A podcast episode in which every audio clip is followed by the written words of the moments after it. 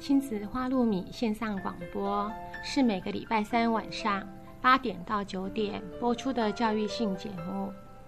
亲子花露米这个节目是每个礼拜三依次由帮助高功能自闭与雅斯伯格脸书版主花妈卓慧珠和与您身心诊所儿童青少年精神科专科吴幼幼医师，还有国中特教老师曲俊芳老师。以及王义忠心理治疗所的王义忠临床心理师联合主持。这个节目是从家长、医师、特殊教育老师、心理师的角度来探讨就医、就学、就养、就业的教育性节目。欢迎您的收听，也欢迎您持续加入我们脸书粉丝页的讨论哦。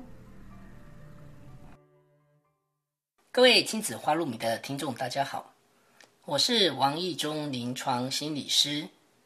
今天在节目当中要跟各位分享的是，在普通班的教室里，我们该如何与自闭症的孩子相处？有时候你会发现，同学跟老师像这样子的一个抱怨：老师，二中根本不知道我在说什么啦。我跟他讲了一大堆，一大堆，他根本都听不懂啊！啊，不然就一直在对我笑，眼睛也不看我。啊，你一直叫我教他教他，啊，他根本都不会嘛！啊，不然有时候教他，啊，他就跟我讲一模一样的，他学我讲话，他根本就听不懂啊！你自己教啦，讨厌死的，教不会啊，叫我来教他。这时候你会发现，一开始。同学或许试着想要来跟我们的孩子做互动，可是呢，一次一次的互动过程中，对于这些小帮手来讲，他们往往也会遇到一些挫折。当然，这些挫折我们换一个角度来讲，或许也在告诉我们：当我们今天希望这些小帮手来跟自闭症的孩子对话的时候，那我们是不是也可以来教导我们这些孩子？他可以如何来做？这个如何来做的部分，当然包括几件事情。有时候你可能会跟同学、小朋友这么讲：“小雅，老师告诉你，你就慢慢说，你就不要一次讲太多。有时候呢，你一次说太多呢，二中一下子会反应不过来，那他可能就会愣在那边，他可能就对你笑了。有时候你试着温柔的。”来试着跟同学说明一下，如何来跟自闭症孩子一个对话。这时候呢，我们可以从几个角度来看。第一个，当这些孩子在说话的过程中，我们是不是可以一开始试着让他来注意到我们？这个注意到我们呢，通常不会只是我们一直告诉自闭症孩子：“看我，来看我，二中看我。”二中，你有没有听到？看我。其实，当你越这样子的一个强迫他看你，越急着他要去做这件事情，通常自闭症的孩子，他反而对于这样子的对话，反而会更抗拒。有时候，我们要引起一个孩子的注意，或许你可以试试看，包括你的微笑。当你试着对他笑，当你试着靠近他，当你眼神试着对着他。这时候你不用急着马上要说什么，或者你马上要反应什么。通常我们友善的来看我们这一群自闭症孩子的时候，说真的，他们也会试着微笑的看着我们。或许在过程中他需要一些时间，或许在过程中他的眼神可能会害羞，可能因为畏惧来躲避你。可是试着从我们。先开始来做起。同时，在这个过程中，刚才有提到要跟自闭症孩子对话，这当中真的真的不要强迫他一定要看着你。有时候，这些孩子当他不看着你的时候，但是至少我们可以来看着他。毕竟，毕竟，对一个自闭症孩子来说。真的要能够一个适度的一个眼神追追视，适度的一个眼神注视着你，其实往往这也是一个挑战。同样的，在跟孩子对话的过程里面，我们可以试着用比较简洁的语句来跟我们的孩子在做对话。在这种对话的过程中呢，我们尽可能在该停顿的时候，可能就停顿；该加强语气的时候，就加强语气。甚至于有些话你需要重复的话，你还是得要重复的讲。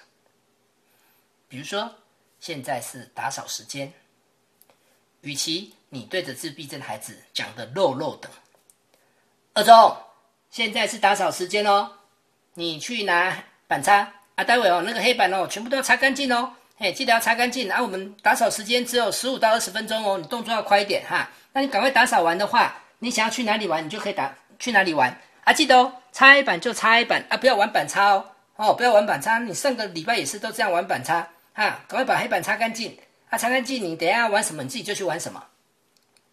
当你话讲的这么多，当你的话讲的这么复杂，事实上，对我们自闭症孩子来讲，这个讯息量实在是太多了。与其这么讲，讲完之后让自闭症孩子愣在那边，不知道你到底要传达的讯息是什么。倒不如你很明确的看着他，甚至于运用你的手势指着黑板，告诉二中：“二中，现在拿板擦把黑板所有的字擦掉。”在说这句话的过程里面，你的手势同样可以做一个辅助，或许从左到右这样子会过去，或者是从右到左这样子会过去。你可以示范给孩子看。当你说话的语句简洁了，当你该停顿的时候停顿了，当你该加强语气的时候加强了，这时候对自闭症孩子来讲，或许他比较能够去懂我们到底要传达的讯息是什么。同样的，有时候在跟自闭症孩子对话的时候，你会发现一件事情：当我们常常在问孩子。可是孩子可能会说不出来。有时候，当我们一直问、一直问，但是孩子一直说不出来的时候，这时候反而孩子反而会很焦虑。比如说，今天下课了，你来问自闭症孩子：“二中，啊，你等下玩什么？”现在下课喽，啊，你要你想玩什么？二中，啊，你有没有听清楚？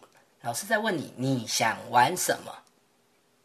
你到底想玩什么？你就说啊，你就跟老师讲啊，不要什么都不说嘛。哎，二中，你有没有听清楚啊？老师问你，现在下课了，你想玩什么？你想玩就跟我说，就跟老师讲，有没有听到？跟老师说，你到底想玩什么？有时候你发现，当你试着这样开放性的去问孩子的时候。对于一部分口语表达比较弱的自闭症孩子来讲，他可能一下子无法去回应你的对话。说真的，当你一次一次的问这些孩子：“二中，你说啊，嗯，啊，你有没有听到啊？说，老师在问你，你下课想玩什么？我再问你一次，你到底有没有在听？你下课想玩什么？你跟我讲。”其实，当你一次一次一次这样子说的时候，事实上你会发现，你的语气里面会开始出现不耐烦，你的整个表情动作，试着会让孩子感受到一些不舒服，甚至有些威胁感。这当中，如果你发现我们的孩子真的无法在第一时间马上回答我们的问题的时候，在这边建议你，或许二选一的问话，你就可以试试看。比如说，你跟二中讲：“二中，现在下课，你想玩溜滑梯还是想玩荡秋千？”在这当中，你仔细去留意一下孩子的一个反应。或许你会发现，孩子在回答你的时候，他可能会仿说你的话。或者呢，孩子他可能每次回答的都是你的最后一句话，没关系，你可以一次一次再试试看。当你重复问个两三次，当你试着把你的二选一的问话前后交错在一起的时候，或许你可以试着让孩子学习到一个经验：你问了，那他可以回答你。这种情况就像你同样的可以做示范一样。与其你问孩子：“阿周，你想吃什么水果？”阿周，你想吃什么水果啦？来跟妈妈讲。当孩子还是无法回答我们的问题的时候，这个时候或许你可以把对话的方式改一下。阿忠，妈妈想吃草莓，那你想吃什么？是想吃草莓还是想吃苹果？同样的这些话，你一样可以在教室里面同样的在运用。跟自闭症孩子讲话，其实有一个重点：边说的时候，我们尽可能的边示范。就像我们刚才在提到，当今天我们告诉自闭症的孩子擦黑板这件事情，在这个说的过程里面，我可能同样的这个动作可能就会开始做出来。当我们把这些动作加上来的时候，再加上我们的一个重复，事实上对于自闭症孩子的理解，他会比较容易进入状况。同样的，在跟这些孩子说话，尽可能是越具体越好。同时，能够用正向的语句，尽可能就运用正向的语句，取代一般的负向的提醒。怎么说？当你看到二中今天在跑步，在走廊上跑来跑去，与其你告诉他二中不要跑，慢慢走。当你这样子跟孩子讲的时候，你倒不如直接教孩子二中在走廊慢慢走。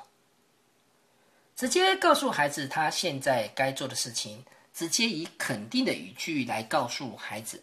通常我们在讲这些比较正向肯定的话的时候，事实上对孩子来讲，他的接受度会比较高一点，他在理解上他也会比较容易一点。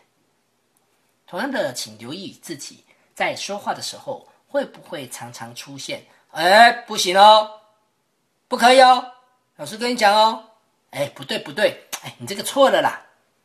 哎，不可以不可以哦，不对不对不对，哎，不行啦！哎，这个错了这个错了。当你常常这样子跟孩子对话的时候，你会发现一件事情：往往自闭症的孩子在接受这些对话，往往他的情绪往往很容易就被你弹跳出来。往往很多负面情绪可能因为你的这些负向提醒，往往造成他的情绪。产生一个爆发的一个问题。同样的，在跟自闭症孩子相处的时候，尤其在对话的过程中，你有时候发现你在跟他讲话，但是孩子这时候的眼神可能在注视着他感兴趣的东西。也许今天你在跟他讲话，他可能注视着你桌上的板擦，可能他注视着是你桌上的一个纸杯，或者他专注的是你桌上的。这包面子，试着把这些容易引起孩子分心的事情，试着先把它收掉。当我们移除了这些容易分心的事物，有时候你会发现，对于自闭症孩子，在整个对话的过程中，他这时候就会比较容易的专注在我们的一个互动上。同样的，有些孩子他的语言表达可能会比较丰富一点。也就是说，当我们在彼此对话的过程中，当我问一些简单的问题的时候，孩子多少他都可以回答我们。可是有时候你会发现，当我们问的问题，如果孩子听不懂，这时候他可能就会开始跟你扯一大堆完全不相关的一个话题。当你听到孩子的这些话，跟你在对答上的过程中无法。无法正确的回应你的话的时候，这时候我们就得要开始提醒自己：会不会我问的问题其实太困难？会不会我问的问题其实太困难，导致孩子在第一时间里面，他其实不太能够懂我到底在问什么？这时候，很多自闭症孩子就只好把他最熟悉的东西就开始来告诉你。也许这时候孩子他可能跟你谈很多枪战的事情，很多时候孩子这时候可能跟你谈他喜欢捷运的东西。可是这些内容可能跟你在跟他谈的过程，可能完完全全都不相干。当你发现是这样的时候，请提醒自己，再把问题问回比较简单一点的。这些跟自闭症孩子相处对话的一些基本原则。这个时候，我们试着再回到教室里面来。有时候，往往对班级导师来说，当班上的自闭症孩子在教室里面，有时候对老师总是觉得这是一个很大的一个挑战。常常我们会听到老师的一些抱怨，或者是老师的一些无奈。哎呀，他在教室里面那都听不懂啊。他每次在上课，每次在上课，他也没在听啊。他不然常常上课的时候，你会听到他们咦咦咦，他有时候就是发出声音啊。啊，不然有时候你就发现，他就一直对着桌子，啊，对着墙壁，他有时候就一直敲敲敲。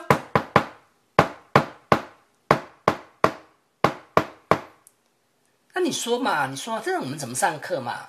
而且有时候还不止敲哎，有时候要站起来走动，有时候还要站起来转圈圈哎。啊，你也知道我们在普通班有时候上课一上，班上人数二三十个人，啊，我们班上小朋友那么多，我，总不能每一次都只能照顾他一个嘛。所以你看看我们在整个课堂上那个挑战，那个教教书的压力有多大？说真的，说真的，对于课堂上的老师来讲，当一个孩子在教室里面。开始发出声音，无论这个声音是所谓的“咦咦”，还是你听到的，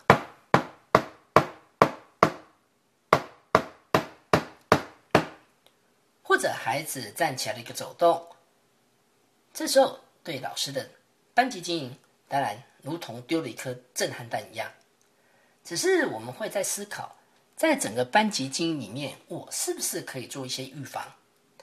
这些预防呢，是不是可以让第一线的老师在面对自闭症孩子的时候，能够更充分的、更充分的、更有把握的，甚至更淡定的，可以来进行这个班级经营？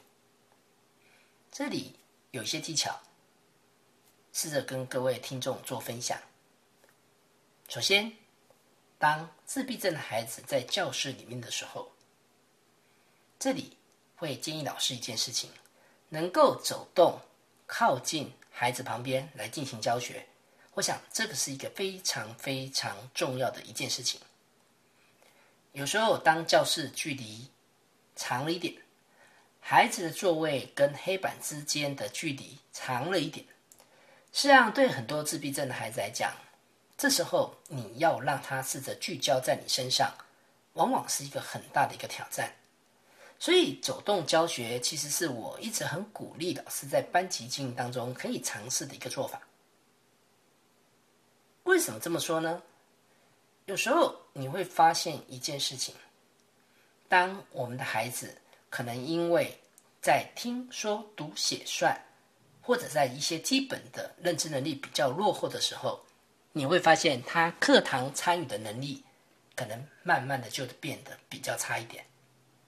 这个时候，就如同你刚才会听到的，他发出的声音，这时候或许他的一个敲打，或许他就开始玩弄他的橡皮擦，他或许就开始玩弄他的铅笔盒一样。试着走向他，试着靠近孩子，多少孩子的这些行为能够被减缓上来。有时候的一个靠近，当然我们同样的也会开始去思考一件事情：当这些孩子在教室里面的时候，他的整个行为的一个表现，这个行为的表现，就像我们刚才在谈到孩子可能所谓的发出的声音，当然孩子发出声音，这只是其中一种自我刺激的一个表现。对于一个自闭症的孩子在教室里面的行为，通常我会从自我刺激来判断，这个自我刺激的判断其实是一个相当相当关键的一个指标。为什么说呢？有时候你会发现自闭症的孩子在班级里面的融合，当他的融合顺利的时候，当你所上课的内容他比较容易理解的时候，当他的课堂参与比较多的时候，往往你会发现他的自我刺激的部分相对会变得比较减缓一点。所以，往往有一件事情，当一个孩子不知所措的时候，当他坐立难安的时候，当他显得出焦虑的时候，这时候你多少就可以开始发现。孩子的自我刺激可能在这时候就会呈现出来，所以在自我刺激的部分，你多少他在告诉你几件事情，这些包括孩子的自我刺激，往往可能因为他在当下不知道不知道你在说什么，这些自我刺激也可能因为孩子认知能力不够。所以他实在是无法把注意力聚焦在现在你要教他的事情上。那当然，有时候的自我刺激也会因为环境的嘈杂，让他的整个讯息的处理无法负荷。有时候在课堂上，你也会发现，当一个孩子对特定的刺激源过度敏感的时候，无论是冷气、空调的声音，无论是电风扇旋转的部分。无论是同学吵杂的一个声音，甚至一个比较高的音调、低的音调，有时候对于这些孩子来讲，其实都很容易去诱发他们的一个自我刺激出来。同样的，当一个孩子接触太多、太难、太复杂或新的学习刺激的时候，在这个部分，你也会发现，自闭症的孩子自我刺激也很容易在这时候弹跳出现。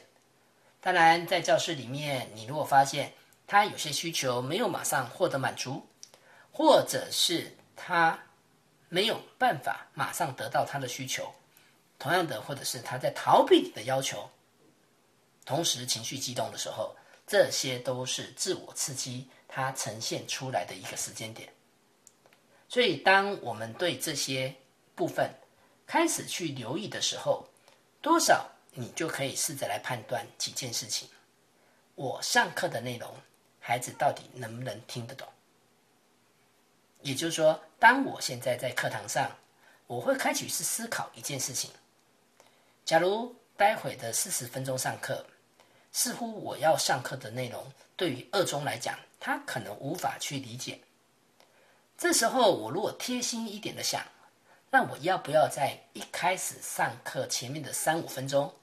我试着来让孩子，让自闭症的孩子来回答一些比较简单的问题，甚至于我先来讲一些他比较容易懂的问题，试着让这些孩子能够在第一时间马上先进入这个状况。上课一开始，如果自闭症的孩子，我们教他会的，我们让他有表现的机会，时间或许不是很长。短短的三分钟，短短的五分钟，只要一开始我们有机会让我们的孩子能够参与，说真的，在接下来的时间里，我们的孩子总是会带着一个比较愉悦的心情，他的情绪也相对会比较稳定一点。同样的，在过程中，他在整个教室里面的规范也会好一些。所以在这当下，我们。如何一开始试着来教他会的？如何一开始来试着让他表现？同样的呢，在班级经营里面，当我们在进行一些教学的时候，真的建议你可以试着以实际操作的方式，让我们这一群自闭症的孩子可以动手做。有时候，一个动手做，对孩子在理解抽象概念上。其实会更加的一个深刻。如果你愿意，如果你愿意把一些元素加进来，而不要只是一个视觉的，不要只是一个听觉的，或许我们可以把这个动作实际操作的概念也可以把它加入进来。同样的，在班级经营上，如果你发现自闭症的孩子仍然无法融入课堂的学习，说真的。这个时候，或许我们可以适度的允许他们去做一些其他的活动，但是在这个其他的活动上，通常会有一个建议，尽可能以接近这节课老师在上课的内容或者相类似的形式。同时呢，会希望他在座位上来进行。比如说，当你发现你在教数学的四则运算，但是孩子并无法听得懂，他不会，他也很难去参与你的。这时候，或许你可以改由让孩子试着以计算机来计算。这个就像好像很多同学这时候可能开始在做纸笔的书写，可是如果你发现我们自闭症的孩子真的在这方面有他的一个困难。那或许在这第一时间，你可以试着让他用贴的这个动作，有老师、有妈妈先帮孩子把一些字写在标签纸上。当其他的孩子在进行书写的时候，或许这时候对我们自闭症的孩子来讲，就可以做一个贴的一个动作，给我们的孩子一些替代性的活动。我想，对于他们在教室里面的融合。会比较比较能够再顺利。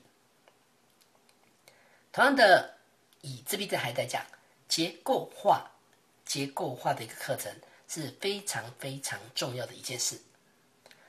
有时候我们的课程非常的非常的结构，通常在这个结构的过程中，其实对自闭症孩子，他就可以有所预期，他就可以有些掌握，他可以知道你。待会要上的内容是什么？你上课的形式是什么？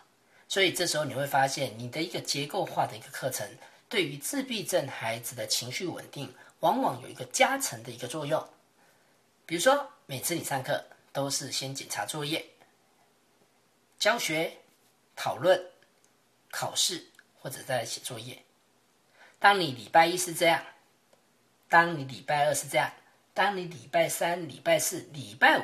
你的整个过程都是小朋友，现在检查作业喽。接下来你可能就开始教学，教学完之后，你可能开始进行讨论，或者接下来进行考试或写作业。当你的整个上课的节奏一步一步、一步一步、一步，非常非常的一个清楚，这时候对孩子来讲。随着一天一天一天的累积，他其实是对你的教学，他会比较安心一点。同样的，有一件事情在班级里面，对于自闭症的孩子，到底该不该要求？有时候在这个拿捏上，其实对老师来讲，其实是一个很大的挑战。这种挑战包括什么事情呢？有时候你会去判断一件事情，当今天孩子在课堂上。如果他坚持的想要离开座位，或者是他固执的一定要走出教室，这时候你可能就要开始去思考一件事情：这样孩子的坚持或固执到底合不合理？如果你认为这些离开座位、这些走出教室外面，其实已经是踩到你的教学的底线，无论是基于安全，无论是基于班级经营的部分。这时候呢，你该温柔坚定的坚持，这时候可能就得要出来了，避免避免让你跟孩子之间有时候太容易的妥协。当你太容易妥协，今天你让孩子很轻易的离开座位，今天你让孩子很自然的走出教室，说真的，一次就会有第二次，有第二次就很容易有第三次。另外。在班级经营里面，当孩子在教室里面有一些情绪开始引爆的时候，这个时候你就得要开始思考一件事情：当孩子的情绪开始引爆出来的时候，我在第一时间到底要怎么去处理它？说真的，在教室里面，如果你发现孩子的情绪非常非常的激动，这时候你优先可以做的。其实是让整个教室里面能够点点下来。你试着把教室里面的刺激减低到最低，你试着让你自己的说话、同学的刺激尽量维持在最少。试着让我们的孩子先整个在这样少刺激的一个情况下，情绪先缓和下来。所以有些时候，有些时候，孩子的情绪缓和了。你再来处理，通常对孩子来讲，对你来讲，就比较容易顺利的从这个情绪的风暴、情绪的漩涡里面跳脱出来。所以，简化刺激，特别是当孩子在情绪激动的时候，简化刺激是一个非常非常重要的一个做法。同样的，当老师在课堂上，如果你发现每次对孩子做特定的要求，他的情绪就会很激动。比如说检查作业，这个时候，与其你上课钟响就马上检查孩子的作业，导致他的情绪变得很激动。导致你的整个课堂上，你开始完全完全的无法去进行。这时候，倒不如建议你先试着去把你的教学大部分先进行完成，或者呢，你试着先检查大部分同学的一些作业，把你的教学完成了，把你大部分的作业检查了。这时候，你的时间比较充裕一些。这时候你的心情比较充裕一些，或许你会发现，在接下来你要有效的去面对孩子的情绪的时候，你也比较从容一点。同样的，在班级经营里面，你可以跟我们的孩子建立一些所谓的沟通密码或者暗号。这个沟通密码或暗号，就像投手跟捕手之间的一个合作默契。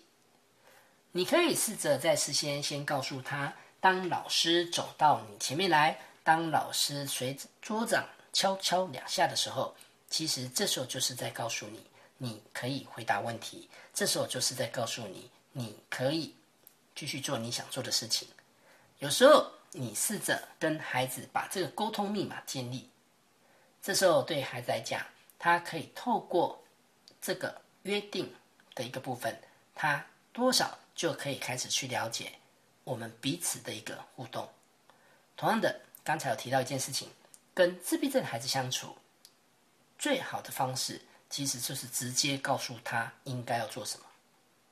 当我们直接告诉自闭症孩子他当下应该要做什么事情的时候，当我们很清楚的传达这些讯息，其实他的思绪也会比较清楚一点。同样的，对有些孩子来说，如果你发现用说的，他真的很难去理解我们在谈的。除了手势的辅助，必要的时候利用视觉的图示，无论是照片或者是文字的一个沟通，多少也可以让这些孩子能够理解你的意思是什么。同样的，在班级经营上，如何来帮我们自闭症的孩子选择他的小帮手？在这当中就会变成一件非常非常重要的事情。其实，对于小帮手的一个选择，在这当中有一个非常重要的事情，也就是说，小帮手被选择出来了。这时候，我们不能只是告诉孩子，不能只是告诉这些小帮手，你就只是来帮帮他，而是这些小帮手呢，我们可能就得要来教教他。这些小帮手，他可以怎么样来跟我们自闭症的孩子相处，免得就会出现前面所提到的老师他都不会嘞，讨厌啦！哎呦，不想跟他玩了啦！每次拿到球就放嘴巴，恶心死了。老师他又不会玩躲避球，啊，你都叫我们跟他玩，不用啦，我们自己玩就好啦。有些孩子，我们需要去引导，我们需要去引导这些小帮手，来教导我们的自闭症孩子彼此如何的相处。有时候，对于自闭症孩子来说，在教室里面的玩伴，他不见得一定要多，但是至少他有两三个特定的同才，他有两三个特定的好伙伴的时候，这时候对于我们孩子来讲，在教室里面。他也会比较自在一点。同样的，在班级经营里面，当有些分组活动在进行的时候，这时候会建议你不要马上、不要马上要求自闭症孩子就做加入的一个动作。任何新的活动、任何新的活动、任何情境的一个转变，事实上，对自闭症孩子来讲，他们都需要一些观察的时间，他们都需要同学的一些示范来增加他们理解的一个概念。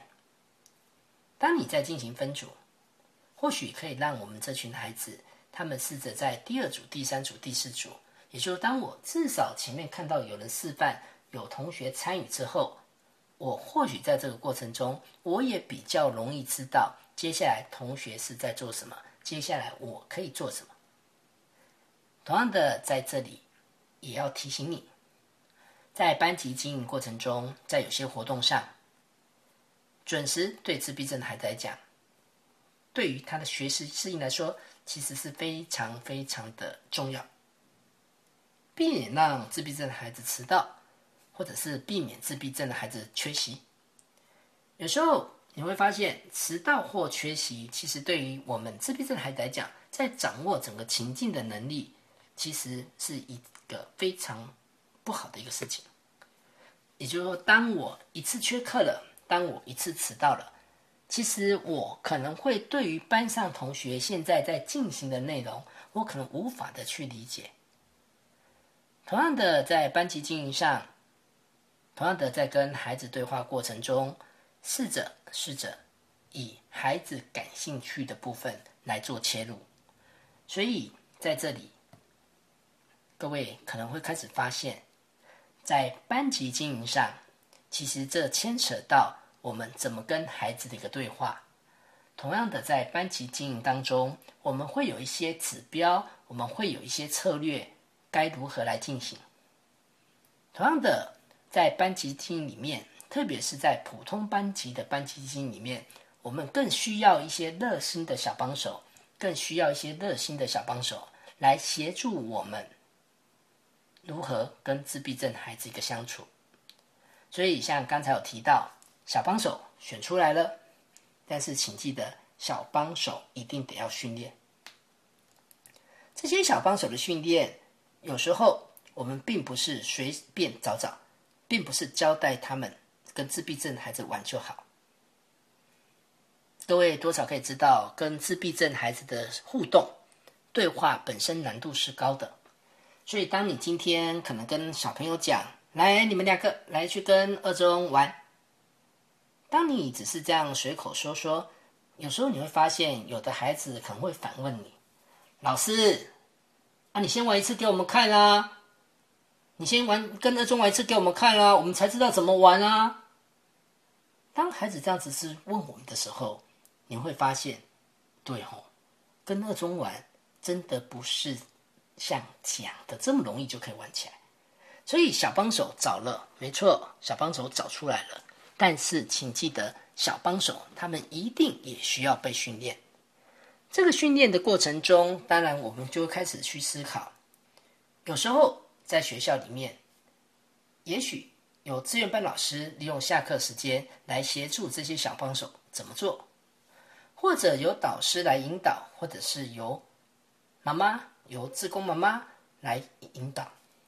当这些孩子对于跟自闭症孩子相处有些概念，他们有些技巧，甚至有些正向的经验的时候，说真的，这些经验值多了，接下来这些孩子未来在跟自闭症孩子的互动。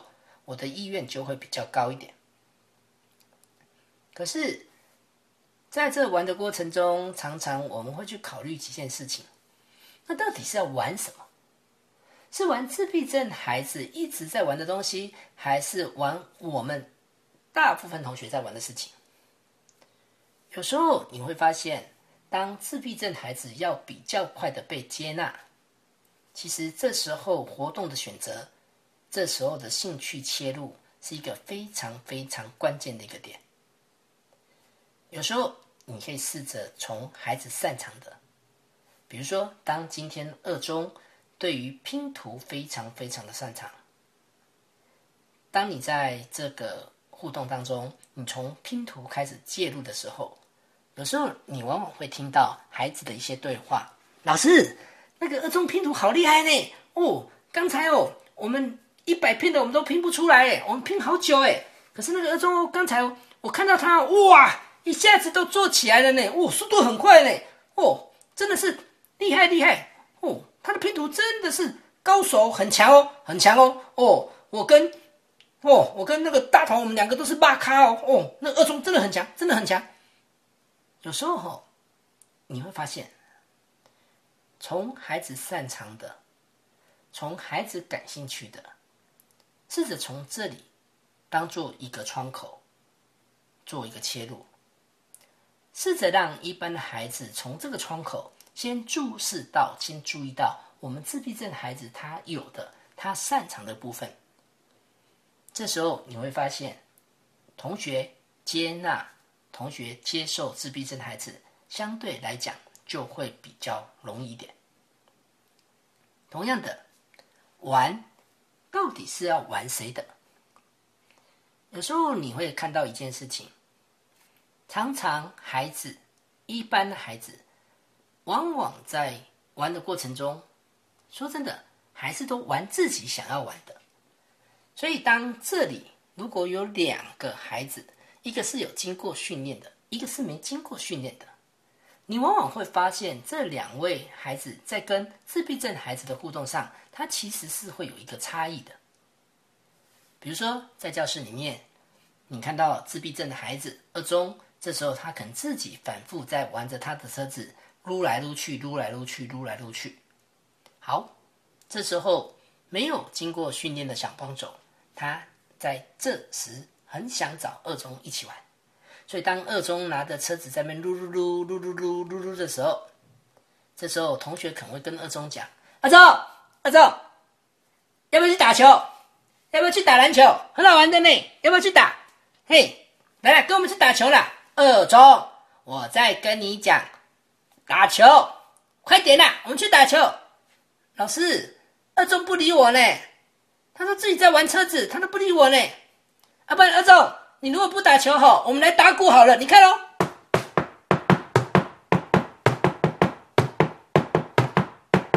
这样子敲好不好？二中，你如果不打球，我们来玩打鼓了，好不好？二中，二中，你要不要打鼓？像这样。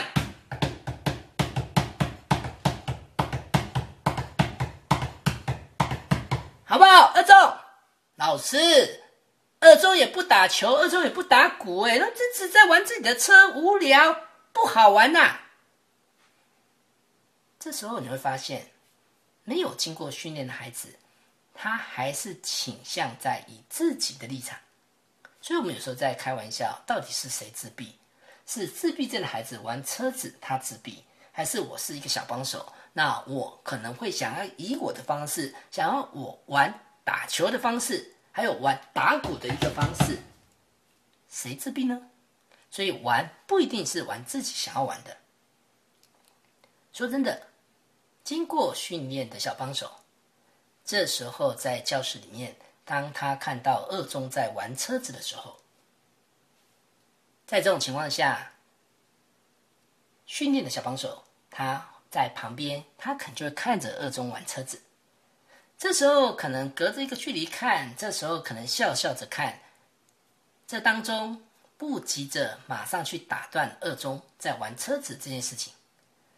当我看着二中玩车子，甚至于这时候我自己也拿着车子，两个人开始在进行一个所谓的平行的游戏。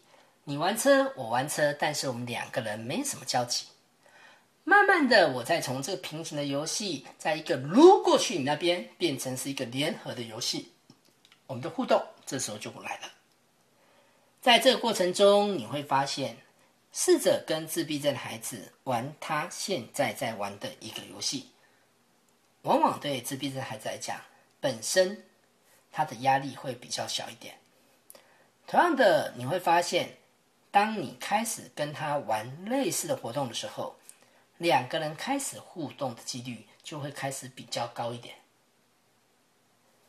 有时候，在小帮手的部分，往往我们也会发现一件事情：当老师在教室里面鼓励孩子，来，你们两个哦，记得当二中的小帮手，好啊，记得哦，有时候下课可能就要帮帮忙哦。这时候你会发现，有的孩子很热心。这种热心有时候会热心过头，甚至于有时候下课时间，你发现，哎，孩子应该去上厕所。太过热心的孩子，可能就会出现一个，聪聪来来，我们手牵手，来，我们去上厕所喽，来，走走走。有时候你会发现，有时候过于热心的孩子，他可能什么事情都想要来帮助我们的一个孩子。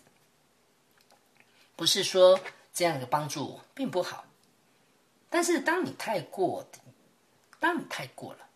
事实上，往往在这个互动上也会造成孩子的一个依赖。同样的，也会出现一个部分，对孩子来讲，他还是无法学习到一个适度的一个互动，甚至于有些主动性。所以，没训练过的孩子或技巧比较差的孩子，他可能这时候会对着二中讲：“来，二中，我们手牵手，我们去上厕所。”所以这时候可能就想要牵着他。可是有比较经过训练的孩子，可能走向二中会看着他，提醒他二中上厕所时间，所以这时候甚至手会指着厕所的方向，只是做一个提醒的一个部分。所以有时候在协助的部分，可能我们也会去提醒自己，怎么去把这个协助用在刀口上。一个适度的一个互动，其实对于自闭症孩子来讲。有他非常非常需要的一个迫切性。同样的，在一个班级经营里面，除了我们选择一些孩子来当小帮手，同样的，我们也可以来思考一件事情：那对于自闭症孩子来讲，他是不是也可以由他来当小帮手？答案当然是肯定的。所以有时候你发现今天。自闭症的孩子，他本身很会认字，甚至于很会认同学的名字。这时候，你或许可以让自闭症的孩子这时候来做发本子的一个动作，甚至于由他来发本子念同学的名字。有时候，以孩子擅长的部分，如果今天你发现我们的孩子本身在画画非常的一个擅长，甚至于这时候他也可以示范给班上其他小朋友的孩子。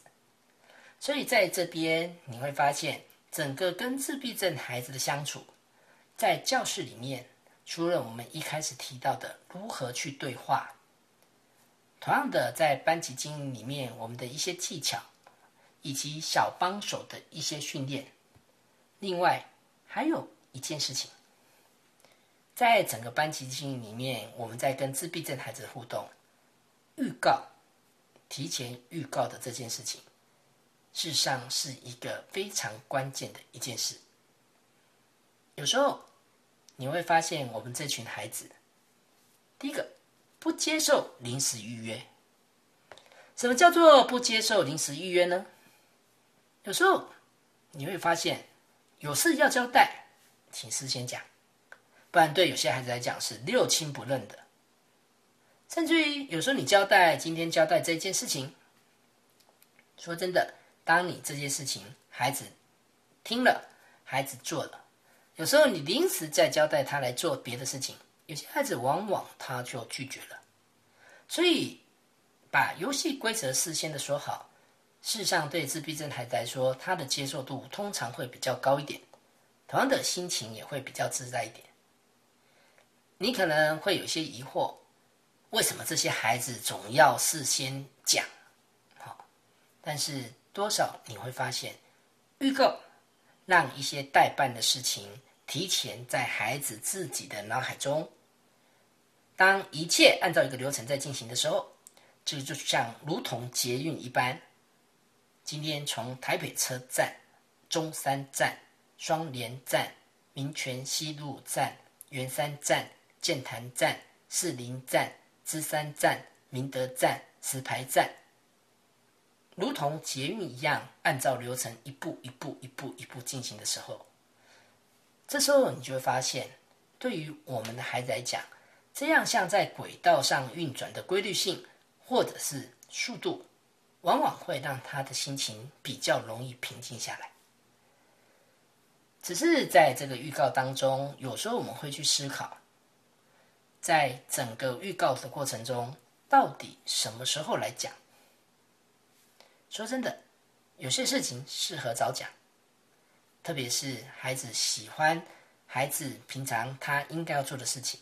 这个就像火车也有时刻表，无论你坐的是自强号、泰鲁格号，无论你是坐莒光号、复兴号，或者是区间车，同样的，在这个时候你会发现，电影院也有每部片它的放映时间，你这个你都可以查得到。所以有预告，但对孩子来讲就有画面，有画面，他其实心里面有时候就可以预演。所以这个透过预告，我们来事先告诉孩子。事实上，也让孩子对活动会有一些预期性，让这些孩子心里面可以有一些心理准备。所以在这当中呢，为什么预告在班级经里面有时候会让孩子可以让他的不确定性试着降低到最少，试着让他们焦虑能够降低下来。在这边，我到底该什么时候讲？我到底该选择什么时候来跟孩子讲呢？是一个月前、两个礼拜，还是一周以前，还是三天前，还是当天，还是干脆什么都不讲？我想，这个让很多父母、很多老师其实是很头痛的部分。当然，这个部分也在挑战一件事情：挑战什么事情呢？到底该选择什么时候讲？到底该讲到什么样的程度？其实，在这个时间点的部分，多少也在考验我们对孩子了解到什么。所以在这里，其实有些事情，特别是孩子不想要做的事情，真的建议就不要太早讲。当你今天告诉孩子：“好，阿忠，老师跟你讲哦，两个礼拜后。”两个礼拜后要打预防针哦，那预防针很痛哦，预防针很痛哦啊，那个你很怕的哦啊，上次你打的时候在那边哇哇叫的哦啊，我这次先告诉你哦，哦，我先告诉你啊，你要让你有心理准备哦。说真的，当打预防针这件事情对孩子来讲是一个非常非常排斥的事情的时候，当你选择两个礼拜前前讲这件事情，有时候。你可能就得要有个心准备，孩子在这两个礼拜，他会不会开始出现一个焦虑？他会不会在课堂上一直自言自语？他会不会一直告诉你打预防针？不要不要，痛痛痛痛，不要不要打预防针，痛痛不要不要，二中不要不要打预防针，怕怕痛痛不要不要。他会不会一直整个情绪就在这两个里面拜里面不断的不断的不断的不断的不断的一个在波动？所以在一些事情上，如果你发现这些孩子是他排斥的部分，说真的，当你太早讲，有时候反而让孩子在这个过程中情绪波动的幅度可能就更大。所以在这种情况下，你就会开始去思考，到底到底校外教学什么时候讲？到底打预防针什么时候讲？到底考试该什么时候讲？到底今天今天的这些任何事情，我到底什么时候讲？说真的，试着看看，试着看看，很多事情我们得要去尝试，很多事情我们都要去尝试。当我们一次一次尝试之后，你多少就可以开始了解我们眼前的这个孩子在做哪些事情的时候，你会发现。三天前讲刚刚好，在做哪些事情的时候，一个礼拜之前提会最恰当。甚至于有些事情你会发现，干脆就都不要讲，或者是有些事情是一个月之前讲，那是最好的。怎么去判断这些事情呢？在这里有一个建议，你可以试着去观察，当你预告之后，孩子的一些反应。也就是说，当你今天选择两个礼拜前告诉孩子要打预防针的时候，这时候，请你试着去观察一下，自闭症孩子当他听到这个讯息的时候，他会不会太过注意在这里？也就是如同我们刚才提到了，孩子会不会自言自语？孩子会不会变得很焦虑？那当然，有些时候孩子对于他喜欢的事情，会不会一听了之后就反而情绪变得更为兴奋？这时候都是你的判断的一个点。这些判断呢，接下来多少也在告诉我们一件事情：下次我们怎么去预防，我们怎么去微调这个说的时间。所以在班级经营当中，在自闭症孩子的一个互动上，我想如何跟我们自闭症孩子的一个语言对话，如何在跟这些孩子的一个相处，包括在班级经营上，当然在这过程中，你也可以遇到这些小帮手，我们该如何的去训练，甚至于当今天。我是老师，我在教室里面，我该如何的来对这些孩子来做预防，来做所谓的预告？事实上，当我们熟悉自闭症孩子的特质，有时候你就会发现，当我们试着试着贴心的来考量孩子在沟通、在社会能力、在孩子的一些比较刻板、重复。的一些兴趣活动或动作的情况下，当我们试着了解这些的时候，慢慢的，你就会开始提醒自己几件事情。跟孩子说话，你从自己开始，试着看着他，试着对他微笑，你不会强迫他看你。你在跟他讲话的时候，你会试着用很简洁的语句来跟他做互动。当孩子无法回答你比较开放性的问题的时候，你会发现，你试着二选一，让孩子来做选择，通常他比较容易回答你。有时候我们边说，有时候我们的动作边示范。如果再加上一些具体的表达，这时候你会发现，孩子理解的程度就会更深刻一点。同样的提醒，能够用正向的语句，我们就尽可能避免用一些负向的提醒。往往这些不行、不可以、不要，哎，错了哦。这个部分往往容易造成孩子情绪一个很大的一个波动。同样的，如果你发现孩子在跟你对话，他的眼神往往容易被他太专注的事情。所吸引，这时候或许你就可以把它移除掉。同样的，如果你发现孩子听不懂你说的话，这时候你试着再以简单的话再把它引回到我们对话的这个车道。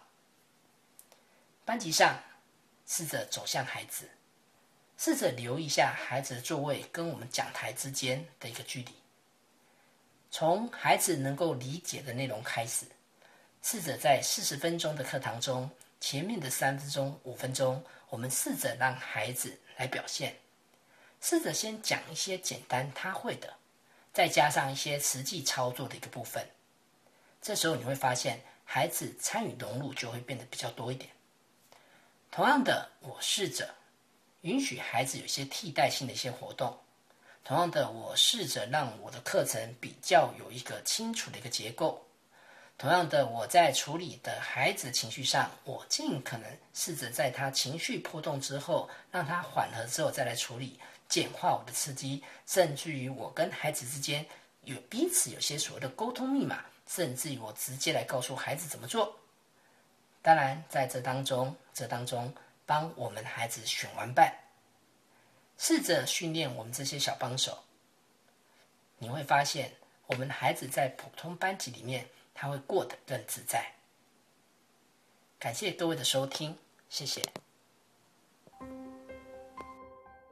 亲子花露米线上广播是每个礼拜三晚上八点到九点播出的教育性节目。亲子花露米这个节目是每个礼拜三依次由帮助高功能自闭与雅斯伯格脸书版主花妈卓慧珠。和与您身心诊所儿童青少年精神科专科吴幼幼医师，还有国中特教老师曲俊芳老师，以及王义中心理治疗所的王义中临床心理师联合主持。这个节目是从家长、医师、特殊教育老师、心理师的角度来探讨就医、就学、就养、就业的教育性节目。欢迎您的收听，也欢迎您持续加入我们脸书粉丝页的讨论哦。